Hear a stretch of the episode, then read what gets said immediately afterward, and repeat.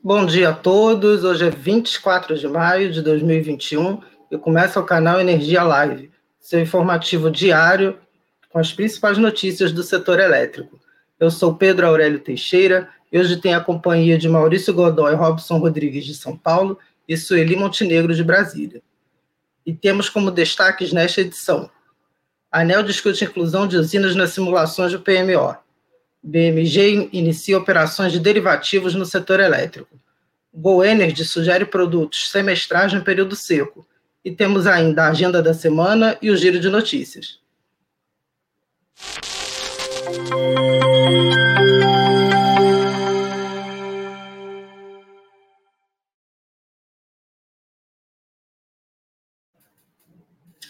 Bem, nós vamos começar essa edição de hoje falando de comercialização de energia porque o BMG vai começar a operar no mercado de energia com derivativos, e o Robson Rodrigues, que eu chamo para dividir a tela comigo agora, é quem conta mais sobre essa novidade.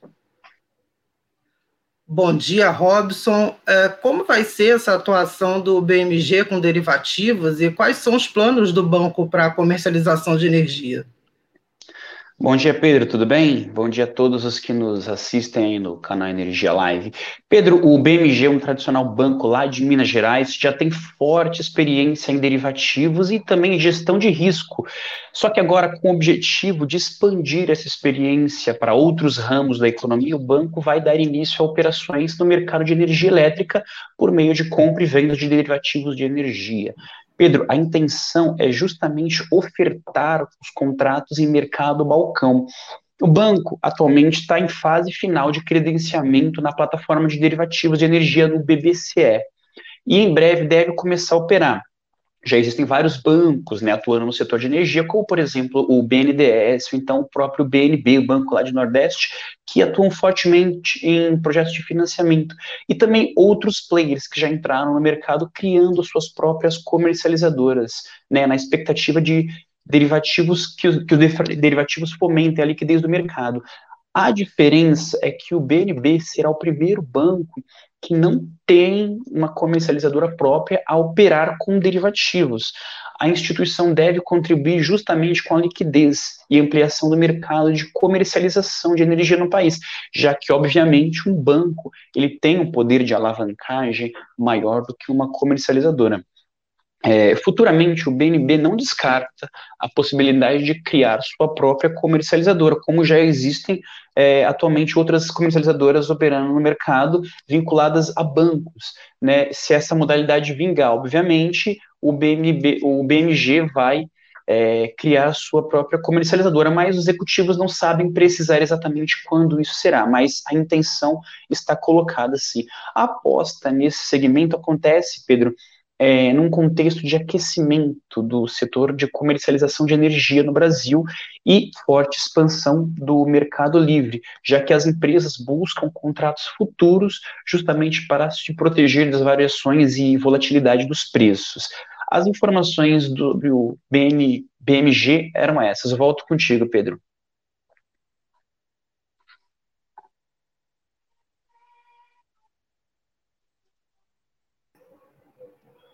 Obrigado, Robson. Daqui a pouco você retorna aí para o giro de notícias. E dando continuidade a essa edição do Cara Energia Live, vamos ver se a gente conseguiu. É, vamos ver se nós vamos conseguir fazer a conexão com Brasília, com a Sueli Montenegro. Não temos Sueli? Tá, então, vamos dando continuidade aqui no, no canal Energia Live. É, continuando a falar de comercialização de energia, uh, eu conversei com a, com a comercializadora Go Energy, e com o. Perdão, e o Rodrigo Alves de Moraes, que é o especialista de, de preço de energia da comercializadora, sugeriu que os consumidores que estiverem descobertos optem por produtos semestrais no tempo seco. Mesmo assim, é, afastando qualquer tipo de é, racionamento para esse ano, é, a previsão é de uma curva ascendente no valor da energia. Até o, o Rodrigo deu a previsão de que é, por exemplo, em, em julho, a energia esteja acima de 400 reais o megawatt-hora. Em maio, em maio, ele acredita que esteja entre 200 a 230 reais o megawatt-hora e de 250 a 300 reais o megawatt-hora em julho, em junho, perdão. E com essa piora de hidrologia nos últimos. É, esse, essa hidrologia foi a pior dos últimos 90 anos, né? A expectativa do especialista é que esse próximo período úmido seja melhor, mas sem poder fazer uma previsão de que ele vai ser extremamente abundante, só que apenas que ele será melhor. E para a comercializadora, esse período seco é um período de oportunidades, já que, é, apesar do cenário adverso, há soluções de mercado disponíveis que permitem cobrir o consumidor. E lembrando até que a Go Energy é uma comercializadora que foi criada em 2017 e já transacionou mais de 150 é, megawatts médios por mês e 750 mil megawatts hora em contratos de longo prazo de energia. Tentando mais uma vez restabelecer nossa conexão com Sueli. Temos Sueli Montenegro hoje? Temos Sueli? para dividir a tela comigo. Temos, Sueli, sim. Finalmente, né, Sueli. né, Pois é, finalmente, finalmente conseguimos aí chamar você para essa edição de hoje. É, Sueli, é, a gente vai é, conversar aí sobre essa decisão da ANEL de abrir uma tomada de subsídio para discutir inclusão de usinas sem contrato no ACR. É, o que, que você pode explicar mais aí dessa decisão da ANEL para quem está acompanhando essa edição de hoje? Não é isso, Pedro. A tomada de subsídios é um processo inicial de discussão, né? A proposta da ANEL está sugerindo aí, como você disse, a inclusão de, de, de, de usinas, né? Sem contrato no ambiente regulado e aquelas que não têm iniciado obras ainda. Você tem um potencial aí de aumento de 7,4 gigawatts do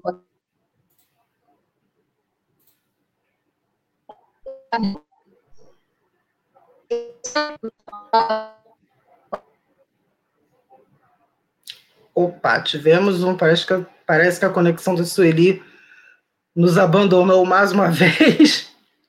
É, na verdade, o Sueli estava tava falando dessa decisão da ANEL de abrir é, uma tomada de, de, uma tomada de subsídios para discutir a inclusão de usinas sem contrato no ambiente regulado e que ainda não tem iniciado obras nas simulações do PMO, que é realizado pelo, pelo ONS caso, até como a Sueli começou a falar, essa proposta da ANEL sugere um aumento de 7,4 gigawatts de potência instalada, que é o equivalente a 66% do total da potência em implantação no, do, no país. Nos cálculos do ANS para o PMO, na verdade, é o seguinte: a assimilação de novo conjunto de usinas, que seria feito em, em fase de testes a partir de janeiro de 2022, na modalidade sombra com acompanhamento dos impactos aí da adoção da nova sistemática até dezembro do ano que vem, atingidos os objetivos, o que aconteceria era uma adoção definitiva a partir de janeiro de 2023. Mas, espera aí, Sueli, voltamos a ter você? Não? Então, deixa eu continuar aqui. É porque dados da ANEL de fevereiro de, de 2021 mostram que existem é, 683 usinas em implantação no país, que não venderam energia em leilões regulados.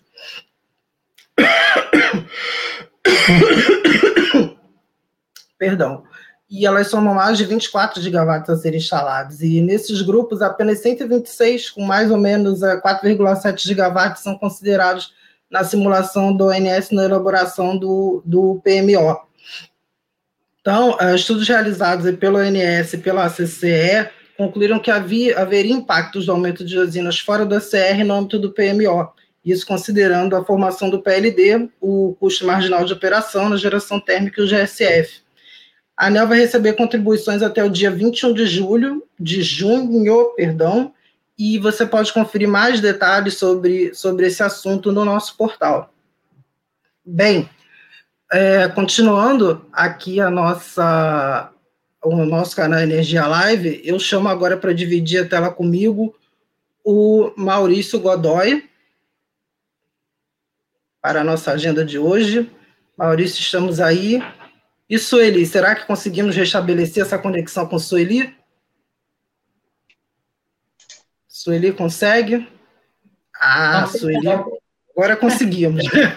Sueli, então Vamos aproveitar essa conexão. Começo por você já para sua agenda da semana, antes que, que essa conexão de novo atrapalhe a gente. Vamos lá, Pedro. É, bom dia a todos. É, eu não tive a chance de dar bom dia direito hoje. É, aqui em Brasília, a gente deve ter essa semana a oficialização do nome do senador Marcos Rogério como o, o relator ah, no plenário do Senado da medida provisória da Eletrobras, né? Lembrando que ela foi aprovada na semana passada na Câmara e agora segue para o Senado, que vai ter até o dia 22 para aprovar, que é quando é a data final, é quando a ANP perde a validade. Ah, na Câmara está previsto para segunda-feira à tarde uma audiência pública ah, na Comissão de Trabalho, Administração e Serviço Público, justamente para debater os impactos da MP da Eletrobras. E aí estão convidados o próprio Elmar Nascimento, que é o, foi o relator na Câmara desse, ah, dessa medida provisória, ah, o chefe da assessoria de assuntos econômicos do Ministério de Minas e Energia, Ailton Madureira, ah, o secretário especial de desestatização do Ministério da Economia, né, Diogo Macorde, além de representantes dos eletricitários, né. Ah, aí agora eu passo para a ANEL. Na pauta da ANEL a gente tem, assim, muitos itens, né. Está ah, voltando novamente, nessa terça-feira, a aprovação do edital dos leilões de energia existente a menos 4 e a menos 5, essa história já virou uma novela, já entrou e saiu várias vezes. Esse leilão estava previsto agora para junho, mas assim, foi adiado várias vezes, agora a gente, tem que ver como é que vai ficar essa data aí do, certame, se realmente vai acontecer. A gente vai ter também alguns processos tarifários, entre eles o reajuste anual da CEMIG. Ah, deixa eu ver aqui, tem mais coisa aí, vou destacar alguns pontos específicos, né? Uh, a gente vai ter um item relacionado a procedimentos para comunicação de ocorrência grave e indisponibilidade prolongada de instalações de transmissão. Essa discussão ela surgiu uh, com o apagão do Amapá no ano passado, né, onde o sistema ficou indisponível, só conseguiu chegar a 100% de disponibilidade uh, mais de 20 dias depois que aconteceu o blackout, né, a gente vai ter também o resultado de uma consulta pública que trata do compartilhamento de outras receitas no segmento de distribuição de energia elétrica e também uma proposta de abertura de consulta pública para aprimoramento das regras de comercialização vinculadas à caracterização de deslocamento hidrelétrico motivado por geração termoelétrica inflexível, ah, imagino que é, isso também tem a ver com essa discussão aí de, de flexibilizar para a participação de, de térmicas ah, com nível de flexibilidade maior aí nos leilões, né, de, dos próximos leilões regulados. Então, é isso, eu destacaria esses pontos. Tem vários outros, mas eu destacaria esses pontos principais e aí eu devolvo a bola para você. Obrigado, Sueli. E agora, para nossa próxima agenda de quem ainda não tinha participado. Maurício Godoy, bom dia para você. É, que, que tem na sua agenda da semana? Opa, bom dia, Pedro, bom dia, Sueli, bom dia a todos da audiência. Bom, eu começo destacando aqui a, os temas da CCE, né, a Câmara de Comercialização de Energia Elétrica, a reunião de ter, dessa terça-feira, 25 de maio, né, uh, na, na pauta da reunião, né, do Conselho de Administração da entidade, são 75 procedimentos e desligamentos por descumprimento de obrigações, né, é, a maior parte deles ainda é para nomeação do, do relator, e com 68, e o, resto, e o restante é já o processo em andamento. Né? Em, ainda na pauta, são mais de 54 agentes em monitoramento que estão aí na, na pauta da reunião da CCE.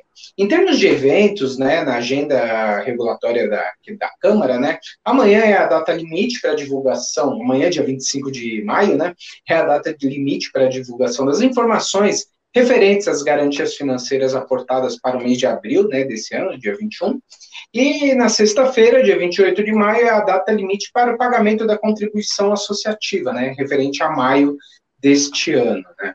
Bom, ainda aí saindo do, do âmbito da CCE, né, indo para eventos, eu gostaria de destacar ainda que nos dias 27 e 28 de maio, os próximos quinta e sexta-feira, né, será realizado um evento sobre a valorização energética de resíduos, né, é promovido e realizado aí pela Associação Brasileira de Recuperação Energética de Resíduos, a ABREM né, que é o, vai, é o nome do, do evento é o Fórum de Valorização Energética de Resíduos, né, que vai ser totalmente online, né, e contará com a participação dos principais players especialistas do setor e representantes da academia, né, que tem como desafio, né, abordar aí as oportunidades para o segmento de recuperação energética aí, né, enfim, é um tema de uma fonte nova que está que pode, que já foi habilitada para entrar nos próximos leilões de energia, né? Vamos ver se, se a competitividade permite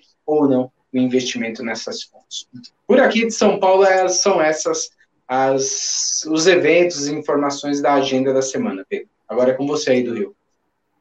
Beleza, Maurício, obrigado. E a minha agenda do ONS aí, com o PMO, porque a previsão do armazenamento para o Sudeste Centro-Oeste para o final de maio ficou em 31,7%, né, segundo aí a revisão que, que vale para a semana que começa no dia 22. Com a região sul, os reservatórios, é, tem a previsão de reservatório é de terminar maio com 54,7%, o Nordeste com 63% e a região Norte com 84% da capacidade. A vazão ela também vai ficar abaixo da média histórica e os piores índices estão no Sul com 23% e Nordeste 38% da MLT.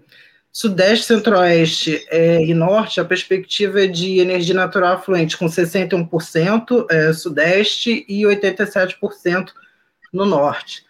Falando agora de carga, ela deve fechar maio com uma alta de 10,4%. E as maiores altas vão ficar lá na região norte, com 12%, e no Sudeste Centro-Oeste, com 10,8%. O Sul vai ter uma alta aí na carga de 9,8%, e a região Nordeste, 8,8%. Agora também falando de eventos, né? É, no próximo dia 27, 10 e meia da manhã, teremos o episódio 3 do Energy Tech Talks. E o, o, o tema vai ser a necessidade de sistemas de gestão de recursos energéticos distribuídos para as distribuidoras. Mais informações para quem quiser se inscrever lá no nosso site há um, há um link para quem quiser mais informações sobre, essa, sobre esse episódio 3 do Tech Talk.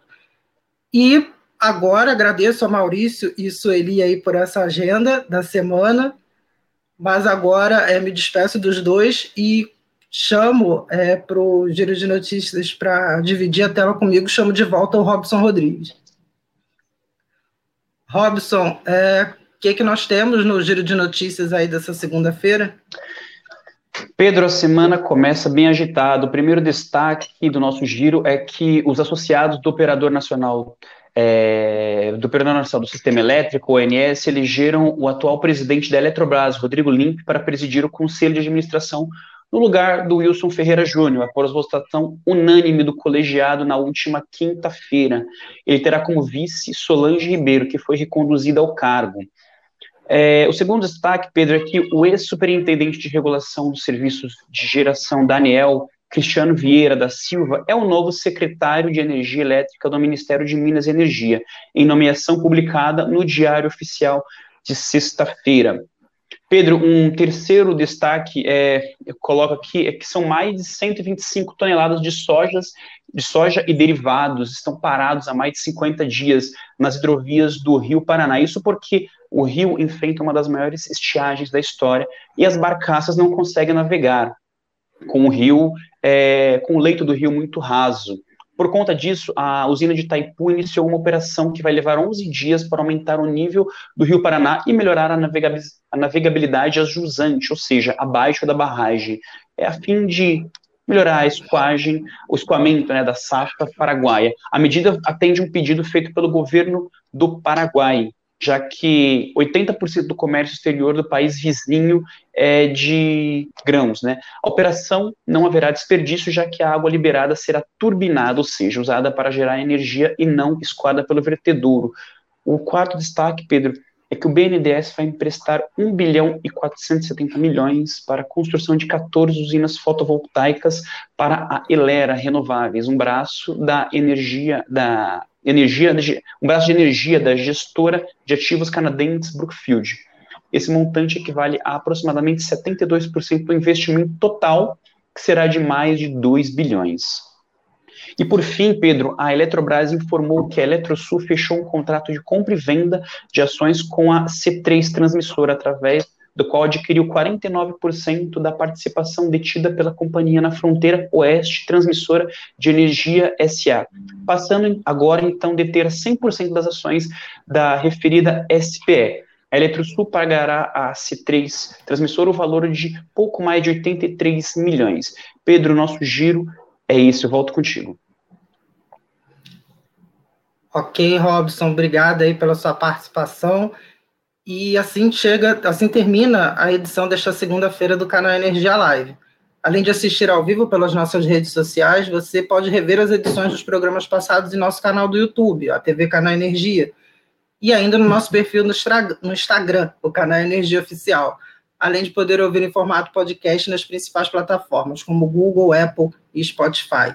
E você já sabe, para conferir mais detalhes sobre estas e outras notícias do setor elétrico, acesse o nosso site canalenergia.com.br. Tenham todos um bom dia e até amanhã.